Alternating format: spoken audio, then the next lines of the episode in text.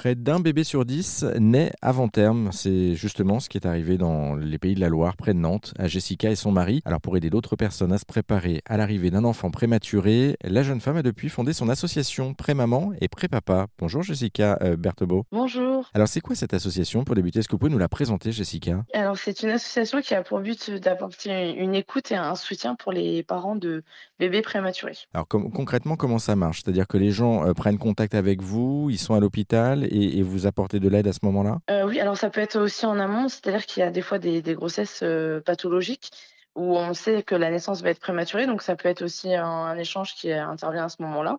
Et autrement, effectivement, c'est aussi euh, après la naissance qui n'était pas forcément prévue. Et là, bon, bah, s'ils ont connaissance de mon association, ils peuvent m'appeler. Et on peut aussi se rencontrer si, si besoin. Et vous, vous apportez de l'aide uniquement dans un secteur en particulier? Là, je parlais des pays de la Loire. Vous êtes euh, bah, uniquement du côté de Nantes ou on peut aussi vous contacter en étant à l'autre bout de, la France? Alors moi, je répondrai à tous les appels qui viennent de France sans aucun problème. Par contre, pour les rencontres, effectivement, ce sera plus sur le secteur de Nantes et Saint-Nazaire. D'accord. Et du coup, comment on fait pour vous contacter concrètement? Alors, c'est soit par téléphone, euh, soit sur la page Facebook ou par mail. D'accord, bon, on mettra effectivement de toute façon tous les contacts pour, pour vous retrouver sur notre page internet rzn.fr.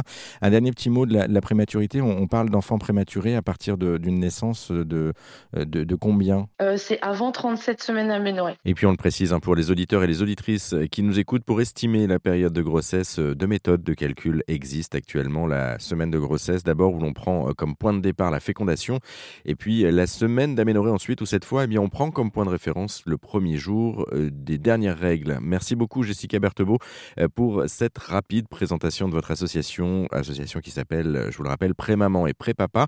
Euh, pour vous contacter, rien de plus simple, on vous a mis tous les liens, mail et page Facebook sur notre site internet rzn.fr. Merci beaucoup Jessica. Merci à vous aussi.